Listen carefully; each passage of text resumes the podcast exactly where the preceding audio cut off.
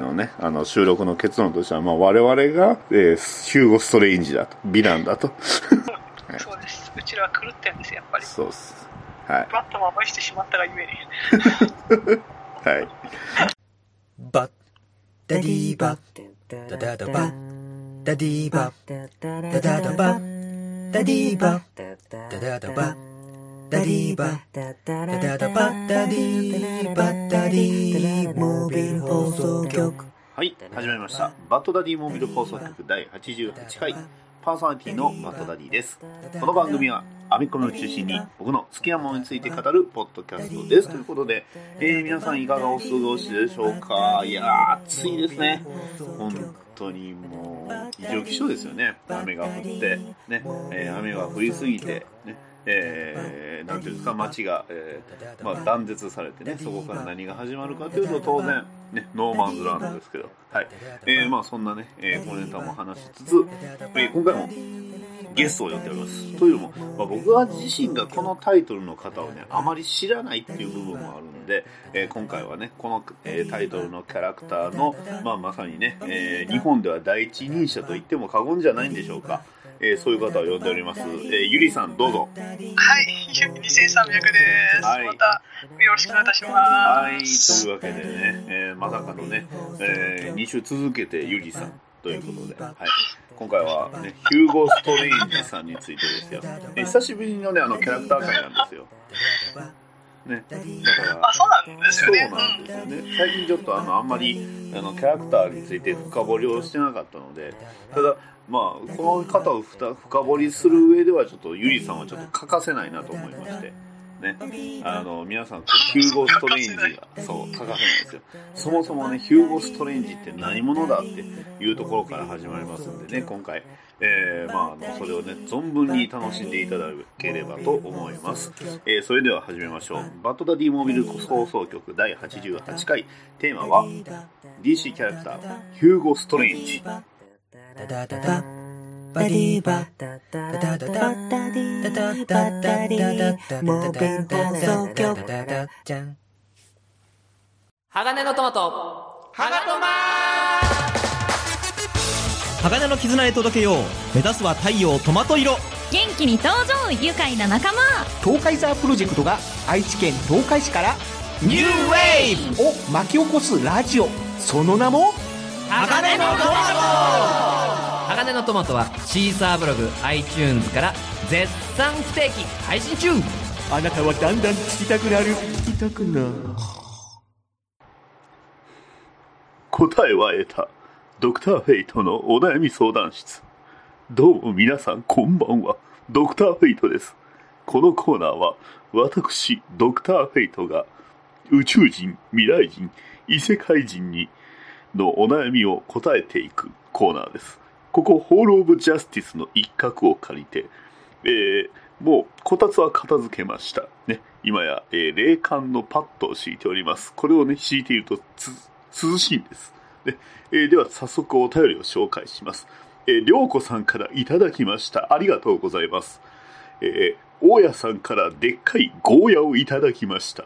ゴーヤチャンプル以外の食し方を教えてくださいといただきました。どうもありがとう。えー、りょうこさん。えゴーヤの食べ方ですね。えーどうなんでしょうね。えー冷やし汁とかにね、えーゴーヤつけるといいかもしれません。ませんね。えー私、ゴーヤチャンプル以外知りませんのでね。えー PS でいただいております。浅沼さんの CM が来ると思ったら自分の声が流れて出して焦りましたといただきました。どうもありがとう。ね。えー油断しないでください。はい。今回、えーもう一、もう一つお便りいただいております。えーラジオネーム、えー、兄上は、海で一番の色男さんから、あ、これはあれですね、えー、オウムからですね、はい。えー、まあいいや、君も落ちておいてくれ。はい。というわけで、えー実は今回、非常に素晴らしいゲスト、ね、えー、あのストレンジさんを呼んでいます。えーストレンジさん、どうぞ。こんばんは、ストレンジだ。あれ、おかしい。私が呼んだのは、ベネディクト・カンバービッチに似た男なのに、今ここにいるストレンジは、なんか、は、ハゲでメガネでヒゲだぞ。一体どういうことだ？ベネディクト・カンバービッチとは全く違う男が現れた。それはおかしいな。私は呼ばれたんだ。困りました。このままでは、今から呼ぶ人ががっかりするかもしれません。まあいいや、呼びましょう。えーゆりさん出てきてください。はい、はい、はい、出てきましたよ。はい。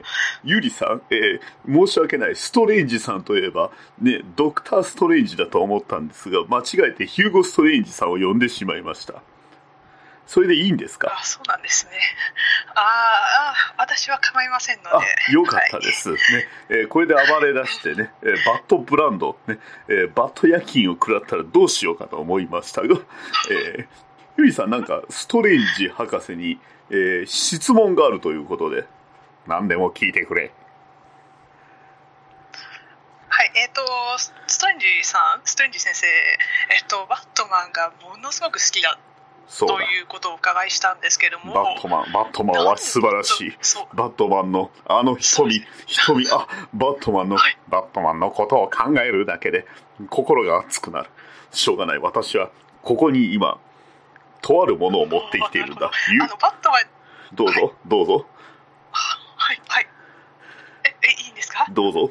あの、バットマン、あえな、んなんで、何を持ってこられたんですか？これは、これはとある筋からニュースした、バットマンが脱いだスーツだ。ストレンジさん、それは、さすがの私もドン引きです。それは、それは良くない。何を言っている。ここに、この、この、このバットマンの脱いだ、このバットマンのスーツには、超アルファオスの匂いがする。そ、そのネタは、そのネタは、えーバットマンアンネタですね。えーあまりにも、あまりにも、えーマニアックすぎて、私もちょっとモノマネを忘れてしまいました。えーストレンジさん、ストレンジさん？なんだ？えーその、そのスーツを何に使うつもりなんですか？決まっているだろう。着るんだ。分かってました。えーゆりさん、他に質問等ありましたらどうぞ。はい。えっと、私もその、あの、まあ、もともとの希望としてはですね、あの、バットマンに一回も、一回でもなってみたいなって思うんですけども、はい。どうしたらなれるんですかね？バットマンは、ゴッサムが呼ぶものだ。だから、ゴッサムに住んでみればわかる。だが気をつけろ。バットマンになりたい者は、私の他にもたくさんいるからな。あ、ちょっと私のものの真似とちょっと被ってて忘れてましたが、え、他にバットマンになりたい人ってどれぐらいいるんですか？例えばそうだな。例えばあの、ロビンとかいう構造だな。あれはバットマンが好きで好きでたまらんだろう。そ、そうですか？なんかマントが嫌いとか言っているような気がしますが、好きも好き、嫌のも、嫌も嫌よも、好きのうちと言うだろう。ちなみにジョーカーは、あいつはバットマンになりたがってない。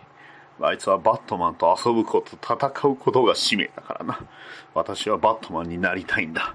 どうやればバットマンになれるかって。コウモリだ。コウモリだよ。お、ああ、ちょっと興奮してきた。ちょっと、ちょっと待ってくれ。スーパーアルファオスを摂取する。これは私も相当ドン引き、ドン引きなんですが、ゆりさん大丈夫ですか？こんな、こんなやつが好きなんですか、わかりますよね。私わかりますよ、やっぱり。ね。斜め上だ。したいですもんね。そうですよね。なるほど。そうか。そうか。そうか。ゴッサムはやはり恐ろしいな。私は、私はどうやらとんでもないところに来てしまったようだ。あの、二人でまたバットマン談義をやっといてくれ。私は、あえて今日は私が去る。それでは答えは得てない。さらばだ。バッドダディテーマトーク。はい、えー完全にあのコントを引きずってますけど、えーゆりさん、ね。えーまあ、今回はヒューゴ・ストレンジということで。まずちょっとオリジンの話しても大丈夫ですか？はい。あの、はい、ヒューゴ・ストレンジのオリジン、まあ、あの、は初めての登場は、えーディティクティブ・コミックスナンバー36ということで、これあの、調べたんですけど、相当初期ですよね、これ。そうですね。もう1940年ことなあのでバットマンのええ端、本当にそうですね。うん、よ4つ目か5つ目ぐらいの話になるんですよね確か。36になると。そうですね、あの、バットマンに27からあのうん。登場してますので、うか。本ですね。当に、はい。一桁っていうことは、まあ、相当初期のヴィランにはなるんですよね、うんまあ、ヴィランと言いますか。そうですね。科学者というか心理学者と言いますか、うんまあ。そうですね、ほぼジョーカーと一緒の年齢なんですよね。うんですね。ですんでまあバそうそうそう。だからバットマン80周年来るということはヒューゴ・ストレンジ80周年と同じなんですよね。ということ。ですね。いやということでね今回あのヒューゴ・ストレンジさんえっ、とゆりさんとの出会いは何だったんですか？あ私はもともとはアカムシティ。ああゲームの、からなんですね。はいはいはい。僕もそうですね。あのオープニングの、あのまあ、あのしょ本当に初期ですね。そうなんです、そうなんです。うんうん。私、あのコミックを読む前にあのゲームをプレイしてたんですけども、あ同じく同じです、えっとまあ、アーカムシリーズ、はい。そうですよね。で、あのゲームをやり始めて、アーカムアサイルが来て、で、アーカムシティってなった時に、まあ、シティ自体のそのストーリーもいいんですけど、このヒューゴストーリーすごすぎと思ったんですよね。そうなんですよね。まさにもう、初めからブルース・ウェインをバットマンとして捕まえちゃってるんですよね。そうそうですよそねの。時点でもうほぼほぼ勝ち確みたいな状態に持っていってるって、こいつは何やっていうのが、まあ、とにかくね、あのーまあ、ゲームのアーカムシティでは、まさにまあメインヴィランの一人ですよね。そうですね。まあ、いろいろじ実は裏切られてってっていうのもあるんですけど。ま あまあまあまあ、爪甘い部分はあるんですが、まあ、とにかく彼自身は、えーまあ、悪の科学者というか心理学者、ねえーということで、ね、アーカムアサイラムの、まあ、代表や職員やいろいろ、えーやってるっていうことなんですが、えーとまあ、ゆりさんとしてこのヒューゴ・ストレンジに感じる魅力っていうのをちょっと教えていただきたいんですが。魅力ですか？そうですね。あの前に書いたちょっとレビューのはい一部をちょっと読ませていただいてもよろしいでしょあうか？大丈夫です。大丈夫です、はい。えーっとちょっと前のそのバットマンアルティメットレビュープラスの中にあの、はい。ちょっとストレンジのことを書いてることがあってちょっと読ませていただきますあどうぞえーっとなぜ彼が好きか。彼のバットマンの精神論に常に納得するからだ。そして、えーっとバットマンが絶対に見せることがない弱さをヒューゴ・ストレンジの分析を通して見ることができるからである、えーストレンジは言うなればバットファンである。しかもハードコアなバットファンでをこじらしてしまったばかりに自分が鍛錬してバットマンになろうとする。他のヴィランであまりバットマンになりたいと思う者はそこまでいないだろう。ジョーカーが たまにそういう手段を取ることはあるがジョーカーの優先順位はクレイジーであるいること。そしていかに犯罪を通して笑いを提供するかなのでバットマンになればそういう自分が失われてしまう。だからジョーカーは自分の究極の対極の存在であるバットマンに執着はするものの最終的な目的は彼になることではないのである。ストレンジのバットマンに対する執着ははっきり言って異常だ。バットマン研究においてヴィランの中では彼の右にに右に出る者はいないほどであろう。そして数少ないバットマンが一番弱いとされる精神的弱さを湧き出すものでもある。彼こそバットマンを真に理解する者の一人と思っている。それからストレンジがバットマンに惹かれる理由を個人的に私自身が理解できる。バットマンという公務員の格好をする狂気の存在でありながらあたかも自自分が正直犯罪の撲滅のために身を捧げる。そしてその絶対に落ちることのない高貴な精神。この他に例を見ないこの存在は研究のしがいがあるのだろう。そのバットマンの壊れることのない精神を打ち破ろうとし続けるのがヒューゴ・スレンジなのである。はい。これが私のあのちょっと結構まとまってる 理由なんですけど。ありがとうございます。そうなんですね。はいそうなんですよ。バットマンとして理解ができるんですね、はいはいはい。あの彼が執着する理由が。まあ、ある意味ななんていうんですか、バットマンファンとして、あのこういう言い方すると、ままあ、あの正確かどうかわかんないんですけど、要はあの投影すごいしやすいんですよね。あのそうなんですよね、うん立場としてそのバットマンと同じ気持ちってなかなか難しいんですよやっぱりそのまあ彼がそのなんていうんですかこうまあ、経てきたそのものであったりだとか、えー精神っていうのを全く同じ気持ちになるっていうのは難しいんですけどでもヒューゴ・ストレンジは逆にそのバットマンに興味を持つっていう部分がすごく僕たちに近い部分もあるんですよね。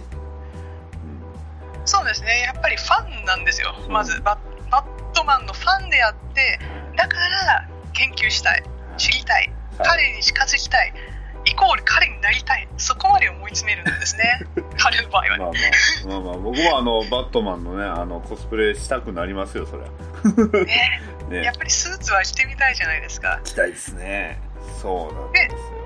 その強さと同時にあのストレンジは彼の弱さもちゃんと知ってるんですよ。うんうん。彼がえっといかにそのあのただのえっとまあ両親を亡くしてはい。泣き止めているその子供子供である。それをちゃんと見抜いていてその精神とのギャップうん。だコウモリをコウモリをまとうことであの自分が強くなれると信じ込んでしまった狂人うん。とストレンジはあの考えてると思うんでなるほど。そのギャップに多分ストレンジはバットマンを、まあ、ストレンジは惹かれてるんですよね。バットマンに対して。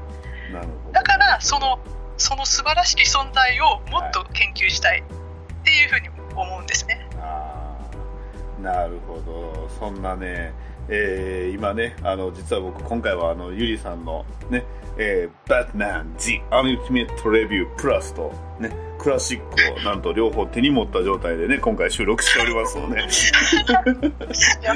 用意しといてよかったですね。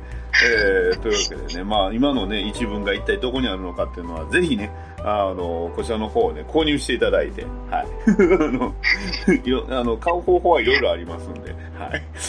りますよ、まあはい、いうことなんですが、ではまあそんなストレンジ、まあ、えー、とヒューゴ・ストレンジ、まあ、出会いがね、あのーアーカムシティゲームなので、まあ、そちらのプレイするのもいいとは思うんですがそうコミックで、えーそれこのなんですかストレンジさんの、えー活躍を読むには一体何どんなコミックがおすすめですかね？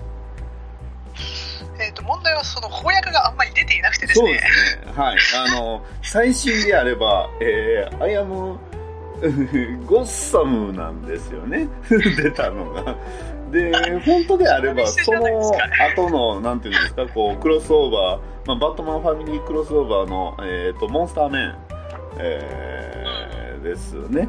えーナイト・オブ・ザ・モンスターメンでメインヴィランをね、えー務めるんですが、まあ、それが、あのー解説で終わってしまってるんで、はい。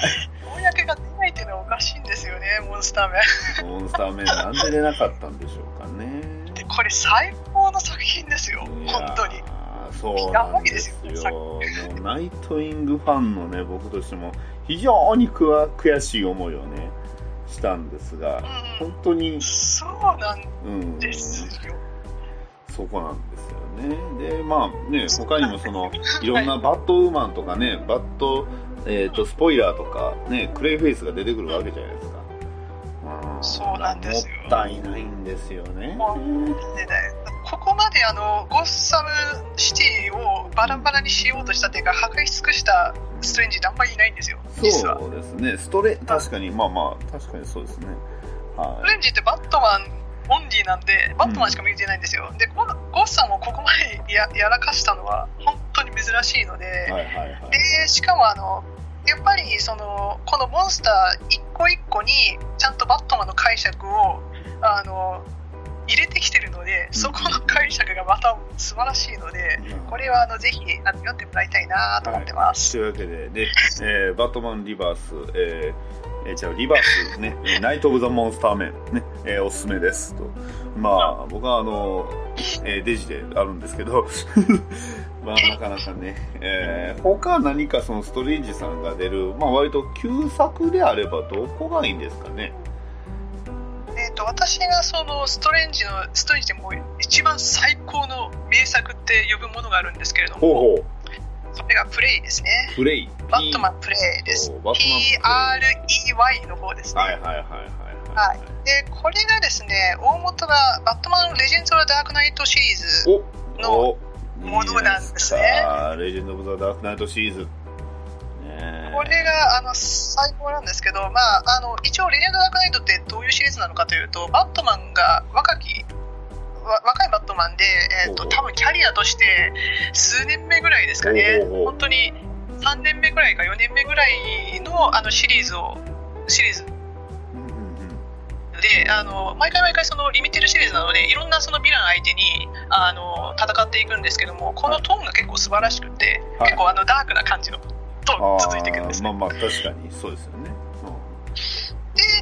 回のプレイなんですけどもこれ自体はあのヒューゴ・ストレンジ初初対面うんバットマンが、こういう設定で書かれていてで、まあ、冒頭からまた面白いんですけどもあのストレンジが普通にテレビに出ていてほでインタビューをあの司会者が結構インタビューしていてバットマンに対しての精神分析を始めちゃうんですよ。でそれをブルースが家で見ていてうん、でどんどんどん当てられていくんですよ。自分の精神を。おう。であの やばいこれこれこれこれこれみたいな感じになって あの最終的にあのグラスを割るんですけど手で。手で 握りしめ握りしめて。完全にあれじゃないですか、もうあの、完全にもうやられてる。うんもうあの、図星みたいな感じですよね。はい。であそうなんですね。あ、まあ、全体的にあ全体的にあらすじを言うの忘れてたんですけど。あらすじとしてはその ヒューゴ・ストレンジがえっ、とまあバットマンにだんだんだんだん興味を持ってきている。まあ、はいはい。このまあ、そうすでに結構あの執着をかけてきてるんですけども、この時点であの警察の方は、まあ、まだバットマン数年目だし、あんまりうんうん。警察として認められてきてないと。はいはい。で、あのバットマンはバットマンで自分勝手にあの事件を捜査して、で、あのいろいろ犯罪者を捕まえていく。うんうんで、ゴーロンとの信頼関係はあるんですけども、他の警察との信頼関係はなかなかない。はいはい、まあまあタイミング的にはなんかイヤーワンの直後みたいなそんな感じですかね実際はそうです。うんフランク、フランク・ミラーのあのイヤーワンのその、ちょっと言及もちらっとされてますね。はいはいはいはいで、そんな中、ヒューゴ・ストレンジがだんだんだんだんバットマンの正体ってなんだろううんうんバットマンっていに興味をうふうに思ってきて、たはいじゃあ、あの、そうそうそう。で、バットマンにを罠にかけて、じゃあ正体を暴いてやろうと思い出すの。ほうほうで、えっと、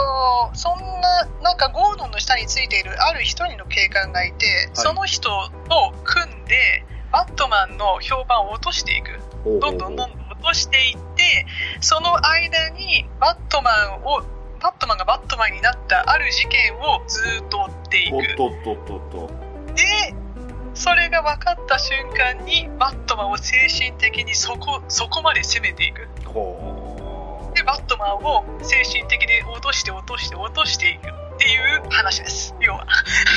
うなるほどプレイはこれは実際これはほえーっとこの作品が出たのはいつ頃になるんですかね？時代的にえーっとですね、一応コミックのタイトル、1990年の9月って書いてあります。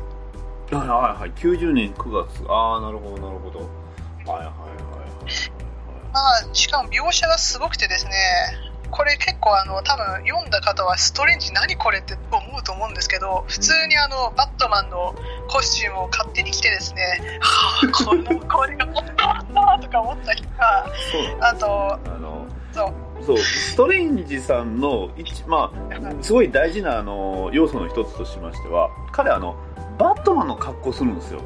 なんかことあるごとに。そう。なんでか知らんですけどまああのコントっぽい感じではないんですよさすがに。あのまあ自分で作るんでしょうけど結構ねあのだいぶうまいんですよね作るのが。非常にうまくしてでこの今回のそのプレイでもかなりうん。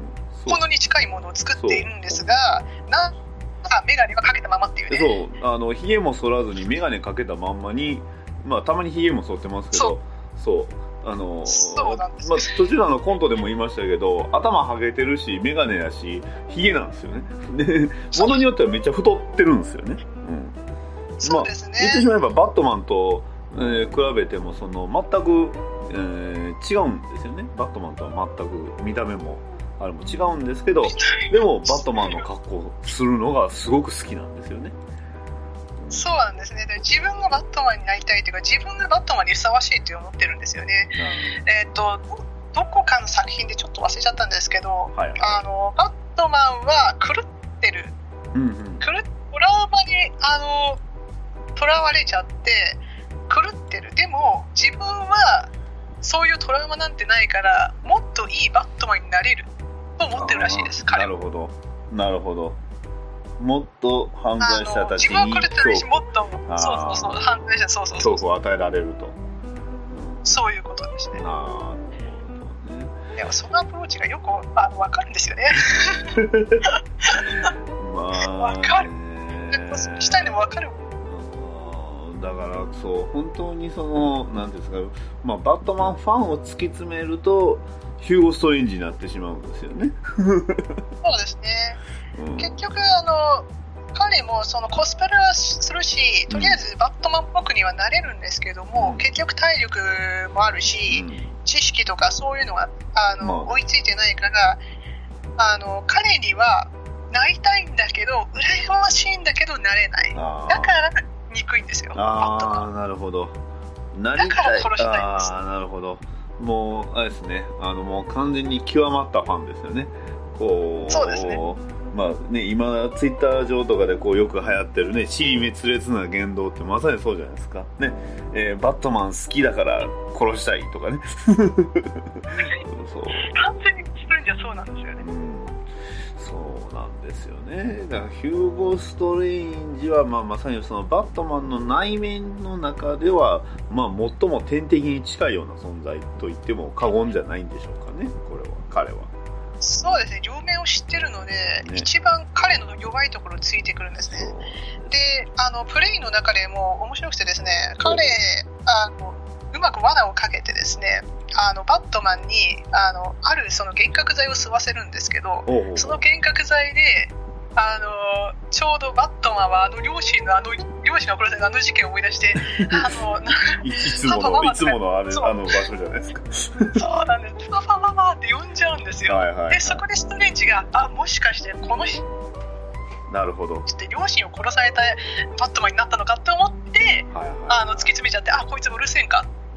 ちゃうシーンがあってはい。でその後がまた大変でじゃあこの両親をトリガーに攻め立てればいいじゃんって話をあ話を思いついて。でウェイン・マナーにあのあアルフレッドをまずちょっとあの、えっと襲ってほうほうほう。気を失わせてでウェイン・マナーに忍び込み、はいはえっとマネキンあの、えっとちょうどその、まあ、トマスとマーサっぽいあのマネキンをちゃんと用意して、い。あの、でカセットテープを仕込みあの で、ああれです、ブルースがあの、え、え帰ってくるところをちゃんとえエンドゲームでジョーカーがやったあれですね。用意でしてブルースが帰ってくるた。はい。そうそうそうであのまだ薬の影響を受けててブルースはあの彼らを見てああ生きてるって話になってて。ででマネそうそうそうそう。であのちゃんカセットテープが仕込んであってカセットテープがちゃんとあの再生されるんですよ。うん。でそのその時にあのブルースを決め立てるわけですよ。なんなんでおお前はなんてことをしてるんだってコウモリの格好をしてみたいな感じで。であのもうブルースボロボロですよそこででなこれが超トラウマになってあの最終的にもう警部に閉じ込む閉じこもるっていうあ感じです。だからそこまで攻め立てられるんですよあのストレンジって。ーはいはいはいはい。そこがいいんです。その落とし方が。あはのあまりにも残酷なんでそこがいいんです。あ これは、凄まじいですね。それ素晴らしいです。だからだからプレイはね本当にね最高なんですこれ。なあ。というわけでね、皆さん、あの、えー手に入れる機会ありましたら、あ僕もちょっと読んでみようと思います、プレイ。ね。えデジタルにあります確か。ー、あ、やった。やったデ。ジタルにあると思いますよ多分やった。いいですね。ちょっと頑張りますレジェンド・ダークナイトナンバー11からあ、はいなるほど。そのあたりのタイミングですね。であトーンそうですねトーンも結構いいのでおいいですね。ダークなバットマンはね、えーなかなかの、ねえー美味しい、ね、えー好物なんで、僕の。ね、はそうですね。ちょっと面白いですこれは。い。いいですあのやられるところがいいですねやっぱりね。あ そうか、最最後の、そう、あの、逆転がいいんですよね。はい。ね。あそうそうちゃんと最後は逆転しますよ。ちゃんとあのストレンジがあのブルースの正体を知っちゃってるんだけれども知らないふりして「はあなんでブルース？そんなそんなブルースここにないよ」ってちゃんと否定するんで、あうん。そこはもう楽しみですね。で、そう大丈夫ですであの、まあ、最近僕が見た中のそのヒューゴ・ストレンジさんはあのバザ・バットマンなんですよね。あうんはい、あのこのちょっとねエピソードはちょっとぜひ喋りたかったんですけど、えー確か第47話か8話かだったかな。あのーまあバットマンがね、えーまああのー街ゴッサムの街がゾンビだらけになるんですよね。でゾンビだらけになってバットマンだけが唯一生き残ってると。えーそして、まあ、その、えーゾンビだらけの街を救うのはもうあとチャンスは一度しかないと。いうところで、えーまあ、悩むんですが、まあ、そこに至るまでがなかなかね、えまあ、街が、えゾンビだらけになる原因は、えーえヒューゴ・ストレンジの、まあえガスだと、ね。えでヒューゴ・ストレンジはバットマンに、まあ、問題といいますか難題をね突きつけるんですよ、ね。えーまあ、街を救ってみろというわけですわ、ね。えーで、まあ、バットマンに挑みかかるんですが、えーまあ、オチがすごかったですねあの話は。あのーそう、まああのまあ。オチ喋っちゃうとあれなんですけどね、うん。あ、あうん、のでもあそこまで行くのがやっぱりいいですよね、そうなんですね。バットマンやっぱりそうお本当のギリギリまで追い詰めてしまってるっていうところが、もうヒューゴ・ストレンジの、まあ、特性といいますかなんていうんですかね魅力といいますか、そうですね。やっぱりストレンジはあそこまで追い詰めるのが一番いいですよね、うん。で最後の最後にや。られるんですよね、そう。そのね詰めの甘さでね何とも言えなくてですねあの ちょっともうちょっとやれるよって私は思っちゃうんですよね。ストレンジのあの知識とうん。あの執着があればうん。できるんですよね。で実際あのストレンジってその1940年からかやあの 活躍してるんですけどだいぶ死んでるんですよ。何回死 あ何回死んでるか分かんないんですけどそ毎回生き返ってきてはいはいはいはいであのあるそのストストレンジ・アパリションズっていう作品があるんですけどもあの作品でもあの一回その殺されるんですよ。おっとっと。マフィアのボスに。マフィアのあのルパートソンっていうあの結構アニメでシリーズでも活躍してるマフィアのボスなんですけどあの人に殺されでもゴーストとして生き返りゴーストとしてあのルパートソンに取り付いてそのっていう話がある。なんていうんですかそのストレンジさんのその執念ね。執念の強さっていうのはやっぱりね。そうなんですねだからあのゴーストとしても生き返ってくるしでも普通に生き返ってくる場合もあるんでバットマンがあの大体あのああやつ死んだかなと思ったらあああれ？みたいな。何数年後お前来てみたいな。そんなことが多々あります。まあね。そんなまあストレンジさんですけどねなんとねゆりさん、えーはい。シーズン2ゴッサムシーズン2になんとついに実写デビューしちゃしちゃいましたね、あのビジュアル見てどう思いました？やばかったそうなんあコミックそのままなんです。そうなんですよね。あの、ハゲてて、丸い眼鏡で、口ひげでって、完璧なストレンジさんがいるんですよね。あの仕草、ねえ。あの気持ち悪い仕草がそのままなんです本当にやばいんですよ。もう、ベネディクト・カンバービッチじゃないですよ。仕 ストレンジ違いですよ。まあ、向こうはシャーロック・ホームズにもなってましたけどね。はい。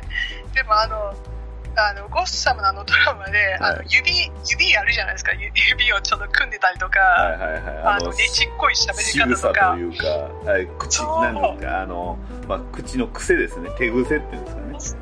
そう手癖ですね。あれがねあれがめちゃくちゃあのコミックそのままなんですよ。コミックそうなんですよね。あの、あコミックの、まあ、まさにバットマン4、あのーね、あの、初めの1940年のバットマンの、えーディティクティブコミックスナンバー36でも、やっぱりそのストレンジっていうと、なんか、何かしら手でこういじってるんですよね。だから、そうですそう、そこはまあ、なんていうんですか、こう、神経質な部分っていうのが見えるかなというところなんですよね。まあんまりそうですね変わってないのかもしれないですね大元はね、まあゆまあ、唯一の彼の欠点というのは、あの、なんですか、他のそのバットマンヴィラン、それこそジョーカー、ペンギン、トゥーフェイスたちに比べると、こう、なんていうんですか、地味というかちょっと華華やかさが足りないというか。なんだかんだ言ってそう彼らはスター性があるんですよね。あの、うんトゥーフェイスもジョーカーもペンギンもうんリドラーも、そう。そう。まあさらに加えるとスクヤクロも加えてもいいですよ ああそうか。まあアーカムナイトでかっこよかったからねまあスケークロね。めちゃくちゃかっこよかったですけど、まあ、彼らは基本的にスター性のあるヴィランなんですけど、ヒューゴ・ストレンジさんはストレ スター性がね、あんまないんですよね。ねちっこいというか。ない。で、ないね。ねちっこすぎる。ねちっこいし、で、あんまり他のヴィランとも協力はしないんですよね、あんまり。この人はねあのバットマンしか目が向いてないんでヴィランなんて関係ないんですよそう。この人なんですよね。本当にバットマンを研究者って言った方が近いかもしれないですね。研究者ですね。うん。完全に研究者ですね。研究者。バットマンを研究していて、まあ、言ってしまえばその正体も含めあの正体をばらしたとかそういうことに興味はないんですよね。ないですね。あのこれもある例があるんですけれども、はい。えっとアニメーシリーズも元の作品にもなってるんですけれどもあのストレンジがブルースの正体をあバットマンの正体を知ってあこいつはブルース・ウェインだと。じゃあこれをこの情報をヴィランに売ったら面白いんじゃないのってめっほうほいるじゃんと思って、うん。あるオークションを開くんですよね。オークションを開こうとするんですけどでも考え直していやバットマンの正体はあのこの私が知っているからこそ価値があって バットマンにふさわしいものしか知っちゃいけないっていうふうに考え直して 結局オークションをやめにすう。るんですよ。めんどくせえ。どくさいでしょ。私こそがバットマンにふさわしいって思っちゃってる人だから。はいはいはい。あそんな人です。ちょっとそう困った人はまあまあうんゴッサムには困ってない人いないんですけどね。困った人しかいないんですけどね。だからね。だからあの正体は本当にバラそうっていうわけじゃなくて、バラす気は特にないんですよね。バラしても面白くない。そう面白くないんですよ彼は。バットマンはそういう人であるからこそいいんであっそう。めんどくさいファンですね。てバラしちゃうとうんなんとも言えないっていうか。でも自分がその精神を責めたいからそのために使うっていうねその情報をねなるほど。はい。本当に面倒くさい人ですこの人。あでもまあそんなところにやっぱシンパシーをね感じちゃうんですよ。ね、そうですね。なぜかというと僕らもバットマンのファンだからです。ファンですね。ね。だからゆえに狂気なんですよ。狂ってるんですようちらも。狂気ですし僕らは彼の行動をちょっと理解してしまうっていう。すごくはいすごく共感してしまうっていうところがね。追い続けたくなるんですよね。やっぱり。まあまあそう、ね、まあまあそういう意味ではね、まあ、僕の最良しヴィランであるところのベインはあれですよねストレンジさんとはまあ対極に近い部分にいるキャラクターではあるんですよね。そうですね彼は力ですからね。力とマインドが彼はそうとにかく力と、えー優秀な頭脳で、ね、バットマンを超えるとうん。いうところをやっぱり目的としてるんで、まあねえバットマン何するものぞと言うんですけどなんだかんだ言ってバットマンに負けちゃうからバットマン気になるんですよね彼は。バットマンから離れられないんですよね。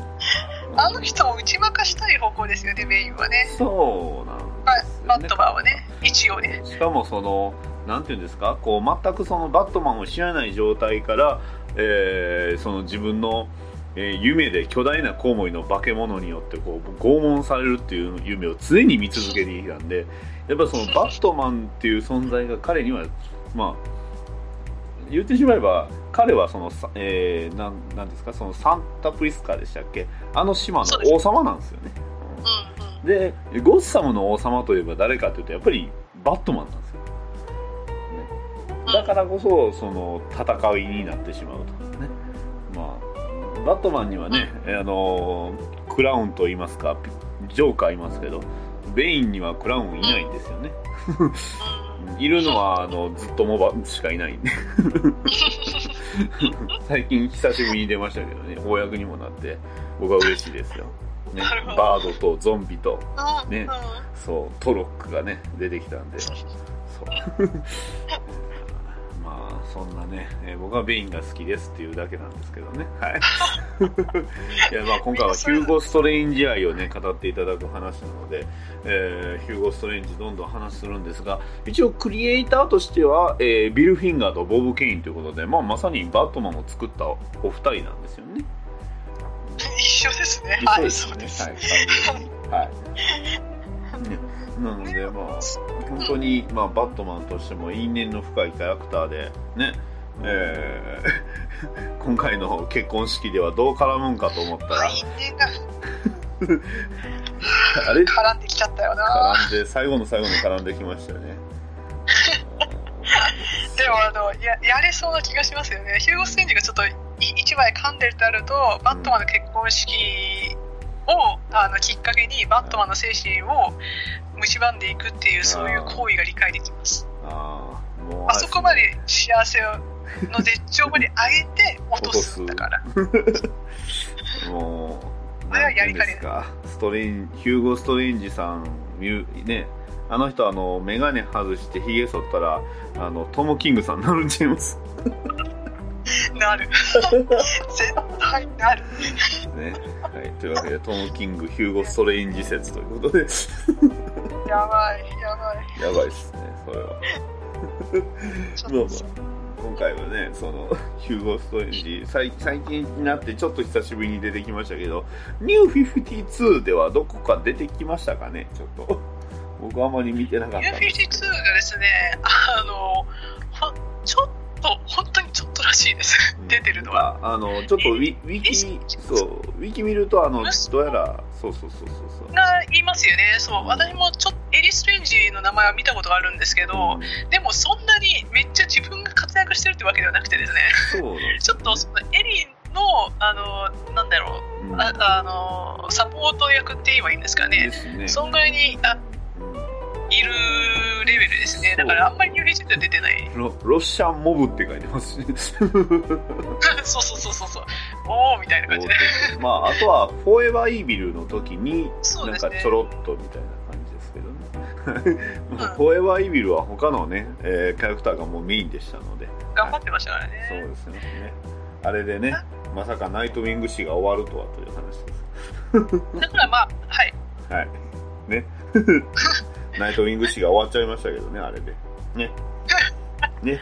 そうですね。そして、ね、そのナイトウィング誌が終わった後に始まったのが、えーエージェントのグレイソンですよ。あ、そうですほらね。、グレイソンライター見てくださいよ。そうです。トム・キング。もう、も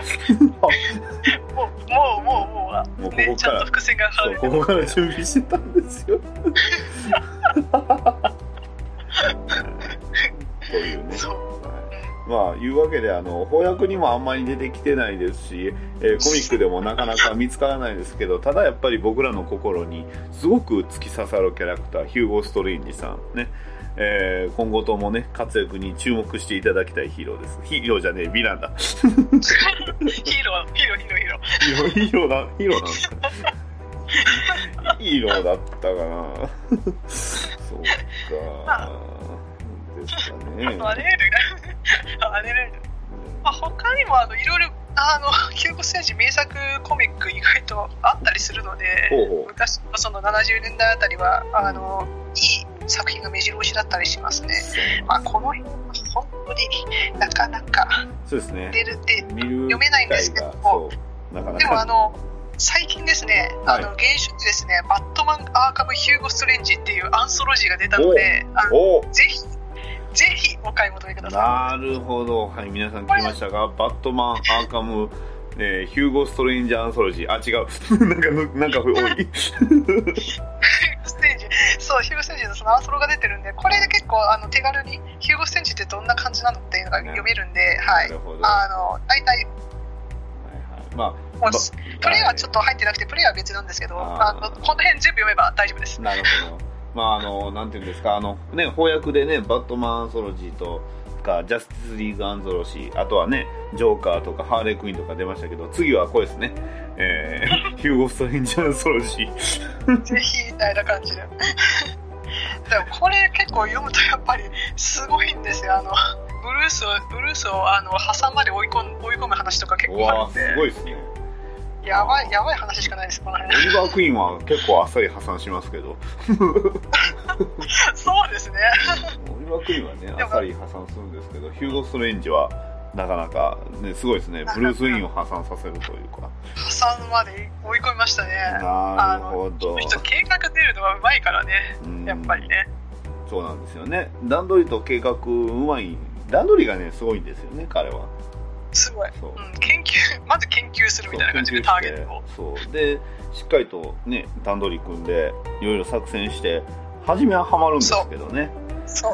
最後の最後にねそう失敗するんですよね そこで失敗するのみたいな、そんなチョンポミスが多いんですよね、結構変なチョンボ多いですよそうそう。モンスターマンだっねて、そうもモンスタえ、ーマンもそうモンスターマンだって、あ、えー、みたいな感じでしたよね。えあの基本的にバッバットマン以外のキャラクターのあの能力とか力をすごい過小評価するんですよね。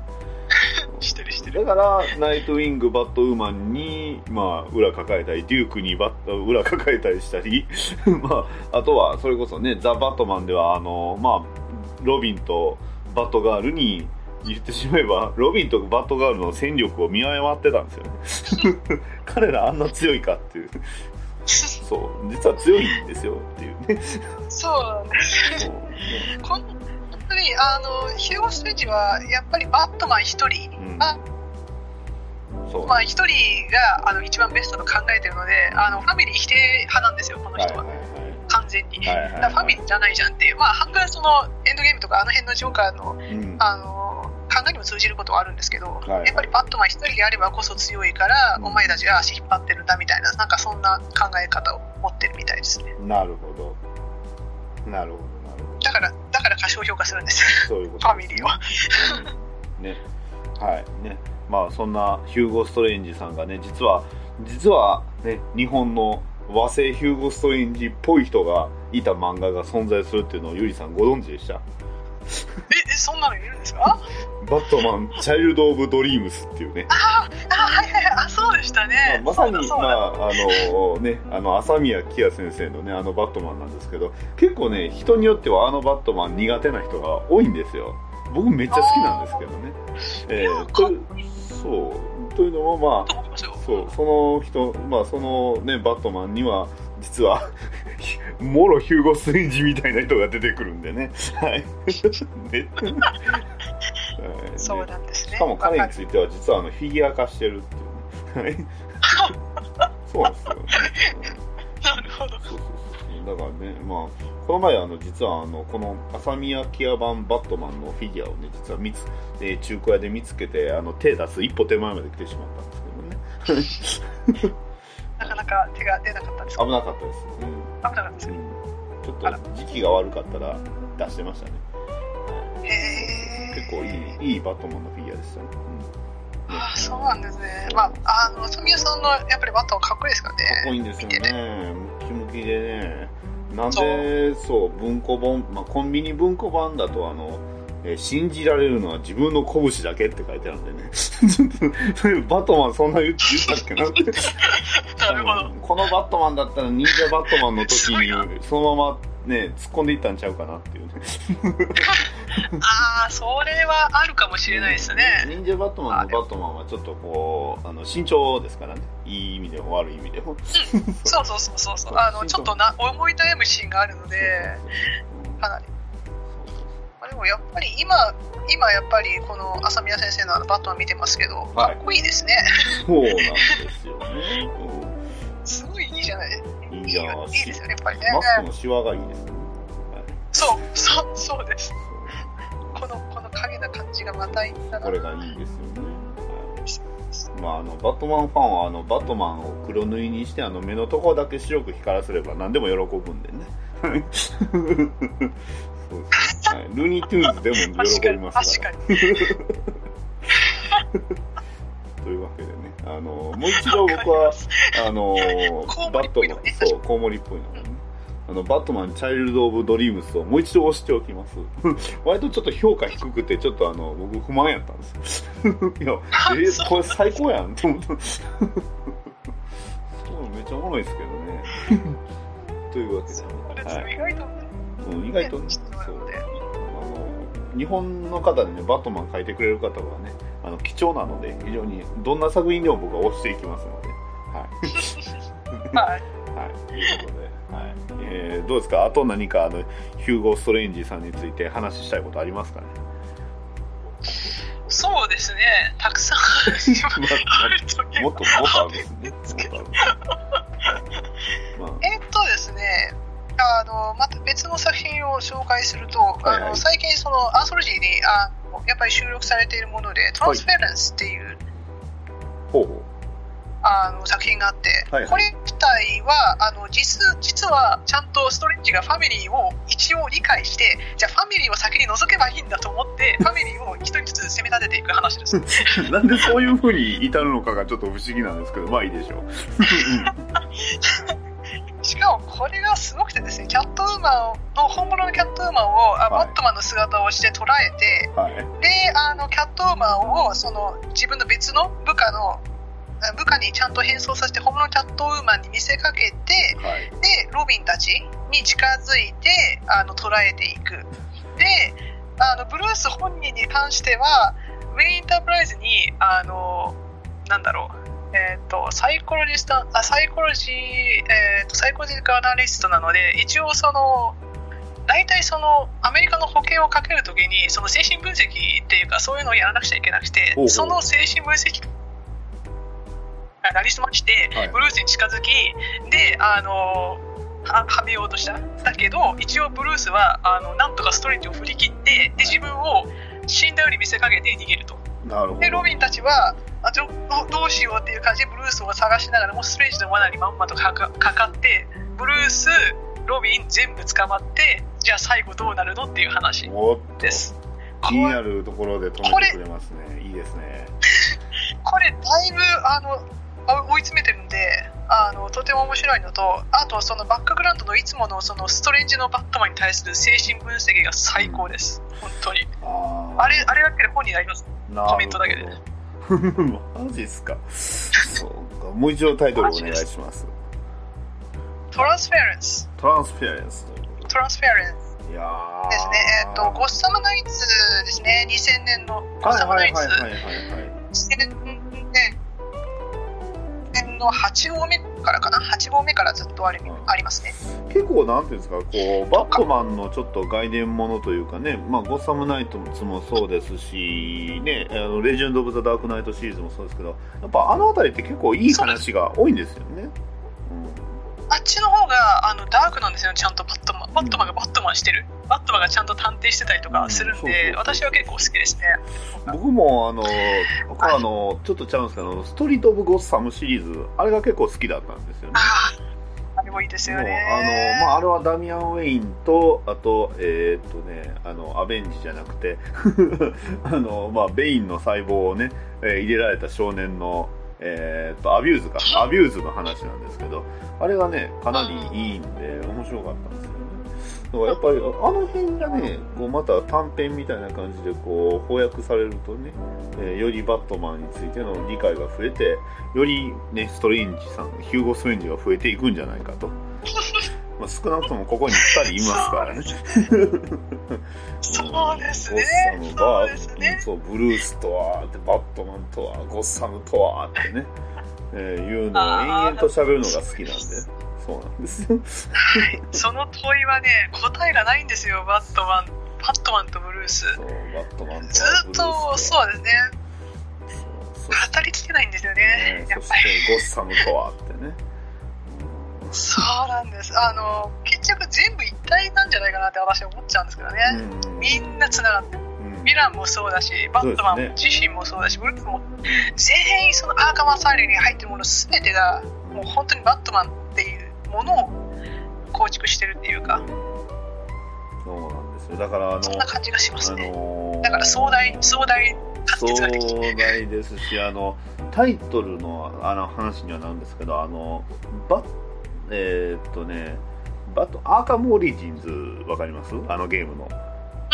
あのアーカムオリジンズのあの表紙ってこうバットマン中央で他のヴィランたちで全部コウモリのマークが形付けられてるんであれがすごいデザインとして好きなんですよね。そう。まさにそのバットマンのマークの中にいろんなヴィランがいて当然その中にはねデスストロークペンギン、ね、トゥーフェイスジョーカーいたかな。ジョーカーは確か別デザインであったと思うんですけど。ジョーカーはねブルそう。なんか裏裏裏側みたいな感じだったんですよね。あ、俺から。あそうかあそうかそれネタバレになるのかな？なるんですよね。ブラック。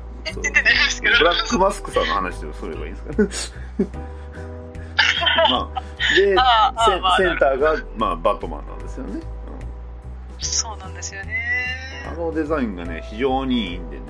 で、The enemy will define you っていう確か、うん、そうなんですよね。だから敵、敵というかそのヴィランがやっぱりバットマンを見つけていくんですようね。うなんがやっぱり裏返しっていうか、ヴィランがバットマンであって、バットマンがヴィランであってっていう、そう、バットマンとつながまあそバットマンとそしてゴッサムとつながってるんですよね。そうそうそう。みんなそういうのしてるから、どれかが欠けるとバットマンって存在しなくなるんだなって思ってますね。なるほどなるほど。確かに。いやーね。スーパーマンが間に入る余地がなくなっちゃってますねが。まあ、なかなかあのバットマンとスーパーマンって2つのそのヒーローを並べるとまたそれも話はいろいろできるんですけどね ワールドファイネストの話そうなんですよ。うんそうそう。陰と陽なんで、やっぱり彼らも。そうんですーパーマンは常にやっぱり明るいところをうん歩み、あの、なんだろう、まあヒーローっていうか、本当に人々を助けるヒーローとしてうん、希望の光としているんですけども、バットマンが逆なんですよね。彼なんだけれども、やっぱりダークヒーロー、ダークヒーローであって、犯罪者と戦ってっていう、その、補完し合ってんですよね、二人がね。ね。だからあれもあれでちゃんと完結してるっていうそうかなん、ですよ。ね。まあバットマンとねスーパーマンのこう関係の妙というとやっぱりいろんな作品ありますけど、まあ、僕的にはやっぱりダークナイト・リターンズのあのねえークラーク・ケントと、えーまあ、ブルース・ウェインとしてこう2人で会っている時のあのポーズですかね。クラーク・ケントにはあのタカがまさにアメリカの象徴みたいなタカが来るんですけどブルース・ウェインの方には猟犬が来るっていうのを見るとあこれはもう完全に2人を表してるんだなっていうね。そうあのシーンがいいんですよ。そうだよね、やっぱり。うん。あアメリカの正義をやっぱり、うん。体現してる体現してる。あの盾にしているものそうそう体現しているものとやっぱり地地についているものっていうかすごいですね。そういうねバットマンについて話すると止まらないですね。止まらないんですよこれ。ねだからままだ3時間ぐらいでも語っても大丈夫レベルになっちゃうから。いけますね。いけますよ。これまたいろんなねあのロビンとか他のキャラクターを加えるとよりよりね広がっちゃうんですそうなんですよねけどねバットマンとロビンっていう存在もまたテーマテーマがテーマ性がありますんでねあれも、そうですね。それぞれでまたテーマが違いますからね。うん。各ロビンでね。そうなんですよね。ねまあまあまあ。他にもねいろんな、えーヴィランといえばね今おそらく来年おそらく僕がこのヴィランを押してくるだろうなって思うのはハッシュやと思うんですよね。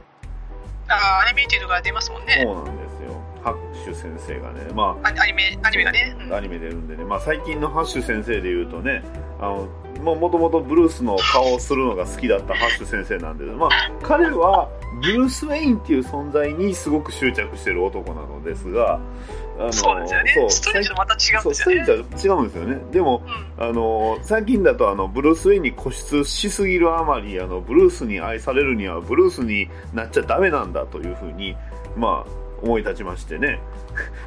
あのディックになるんですよね。プレニュールトゥウェディングですね。はい。あ衝撃でした。何を何をやりなやらかしたんだハッシュみたいな感じになってますけど。コントコントしてますよあの男は。でもあのあの作品のあのテーマ設定が結構好きで。うん。であのアイデンティティの話なんですよね、はい。はいやっぱり。ハッシュはハッシュでアイデンティティがないんですよ。ねあの誰かになり変わる。そう。何か確かその自分をあの表現。確立できないっていうか。だからとトミーっていうものとトミーとしてはもう生きていけないんですよねハッシュは、うん。まああのブルースがいないとダメなんですよね、うん。彼も。まあブルースに超依存しちゃってて、ブはいルースになりたいんだけど、なれない、じゃあディックになっちゃえっていう、最近、最近の流れですよ。びっくりしましたね、あれは。はい、それそれは最あ近でさ、そその手がそう、逆にその手があったかって思いましたよ。そっか。それだったらブルースになりたいで、ね、アーカムシティもそうだし、ね、アーカムナイトでとうとう完全なブルースになってましたけど、完全なブルース完成してましたけど。そう。ねで、ものによっては、あの、ブルース・ウェインの影武者としてね、あのハッシュいたんですよね。はい、そうですね。うんまあ、そのあたりは、あの翻訳もされてますけど、あの、真夜中の事件簿ですかね。そうですそうですニュー52のバットマン真夜中の事件簿の方を見ていただくと、えーあの、ハッシュが、まあ、出てきたり、まあ、あとは、あの、ね、ダミアンを失ったブルース・ウェインがどんだけ荒れていたかっていう話がね、あるんですが。そうですね。あれも好きですね、あの作品もね。そうなんですよね。まあ、あのあたりはね、さらにあの、クレイフェイスがね、絡んできてよりいいんですよ。そうですね。クレイフェイスもね、大事なキャラクターなんですよね。まあ、クレイフェイスもそうですね。あの、こんまあ、最近では出てきてるコミックスでだいぶ活躍はしていたんですけれども、あの、まあ、よよくその、ね、あの、ファミリーとしてはい。活躍したなというのもあるし、あと、一番その、意味がある死じゃないけど、まあ、意味がある死をのやってくれたなと思ってます。ね、そう。だから、まあね、スーパーヒーロー、DC スーパーヒーローガールズではね、あの、女性版のクレイフェイスが出てきたり、奥さんが出てきたりとかしてましたけど。うん、そう、あれちょっとびっくり。実まあ、クレイフェイスもあの昔をたどるとだいぶいろんなクレイフェイスがいて確かあの1代目2代目3代目ぐらいいて子供もいてって感じで おそらく 4, 4代ぐらいはいるはずですね。そう、よく考えたらすごいですよね。実はみたいな感じで、だからまあ本当にねバットマンの話尽きないですね。実はもうねこれな収録1時間経ってるんですよ。あれ？おかしいですね。まだまだまだいけるんですけどね、はいまあ、言い出したら多分ね僕とゆりさんで話し出すとねえー長いと思いますねそうですね大丈夫ですね真夜中まで行っちゃいますねこれねですね。ですのでね、あの、これ聞いてる方はね、あの、非常に、えー、大丈夫です。あの、聞いてる方の存在は忘れておりませんので、あの、まあ、あの、今回もね、あの、まあ、バットマン話に花が咲きましたということで、はい。えー、二人ともね、あの、バットマンの格好して、じゃあ飛び去りましょうか。また。はい。ね。えーというわけで、二人、二人して、えー、またね、あの、アーカムシティといいますか、ね、ゴッサムの街にグラップルガンを突き刺して飛んでいきたいと思います。はい。はいでは、それではありがとうございました。ありがとうございますシュシュシュシュシュ。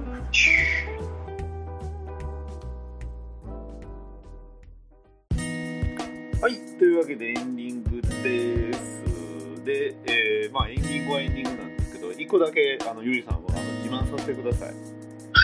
あの、今僕のね、えー隣には、ね、あの、こんなポスターがあります。ねえー日本が世界に放つタイムスリップアクションエンターテイメント、バットマン忍者の、えーまあ、忍者バットマンのポスターなんですけど、ただのポスターじゃないんですよ。ね、あのーサイズが、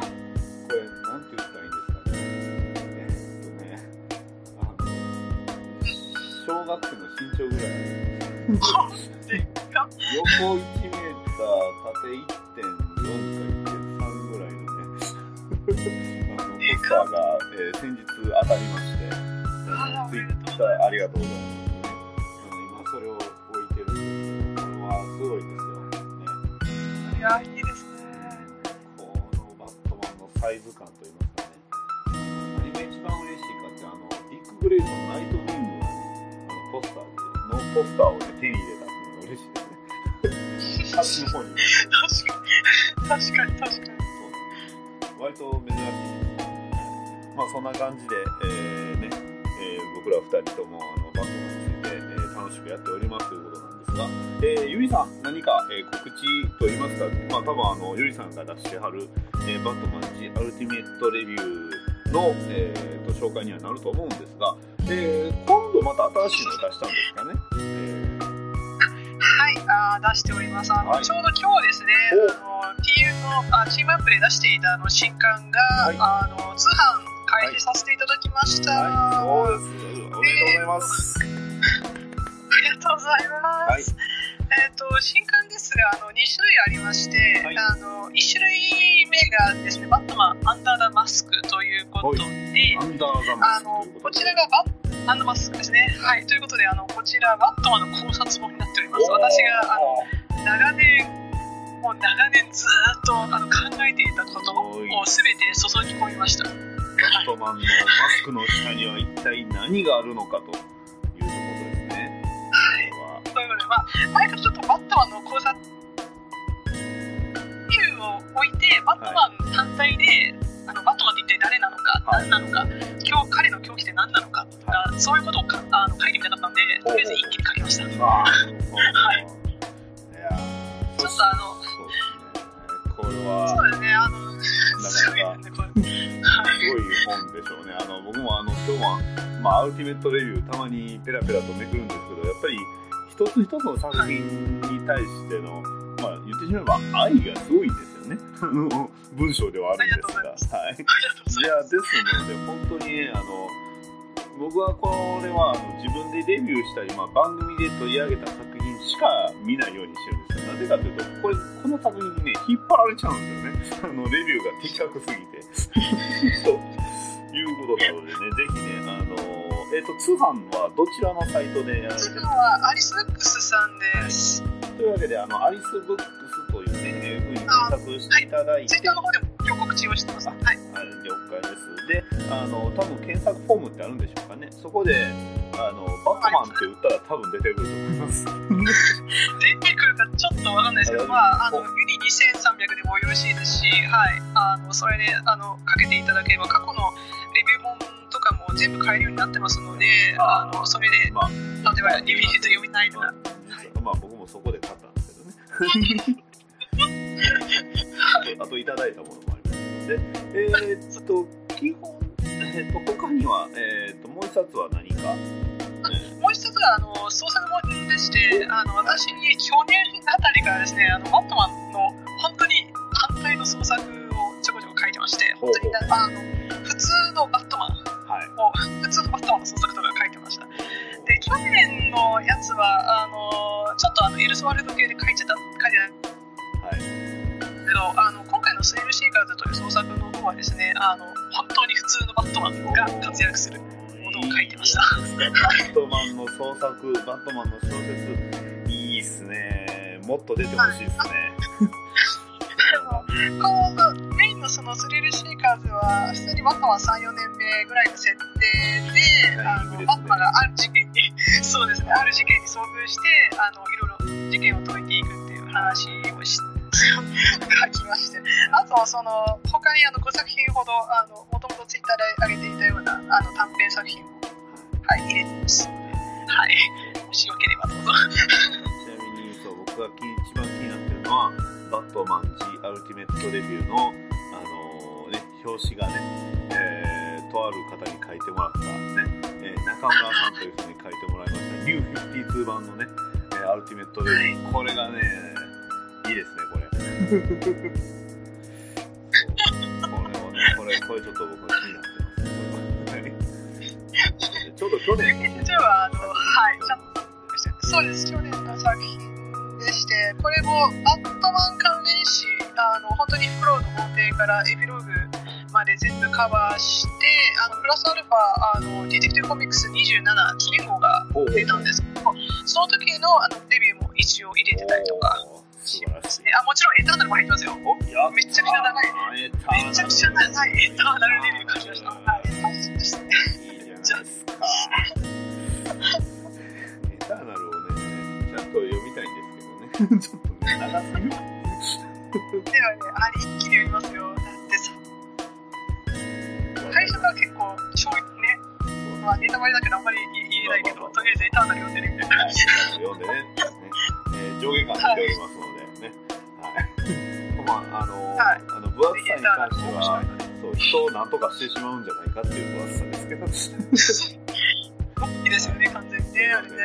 あの、ね、ユリ2303かもしくはあのアリスブックスタンであのバットマンって検索したら出ますんで、はい、えっと今出ましたから あ、出ました。あ、ありがとうございます。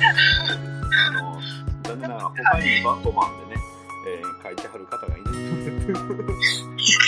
知らないあの、レビューってあんまり皆さん書かれないのかなと思って、もうちょっと皆さん書いていただけるとね、なんか、あの、もともと思いますね。えーその辺の話をしだすとね、えーピクシブでついついね、バットマンを検索してしまうんですね。なんかいろいろありまして、はいありますね、はい。結構ね、なので、あの割とそういうところでね、バットマンの小説とかを検索すると、たまにね、えー出てきたりするちらの方ももしかしたら、ね、僕たちのものがあるのかもしれないし、ないのかもしれないし。僕はね、ないと、まあ、ないかな。どうかな、残ってないね。はい。ね、えー実はね、えーちょっと作ってた頃も、書いてた頃もありましたということで。あ、そうなんですか。えー、相当初期です。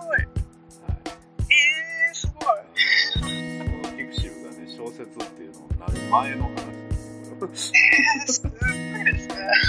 ということでね、まあ、その辺はあの、まあ、もし興味ある方はね、えー僕のあの黒歴史をあの発掘してみたら、ただ、えー、とバンドダディじゃないですし、あの正直多分見つからないと思ってますので、はい。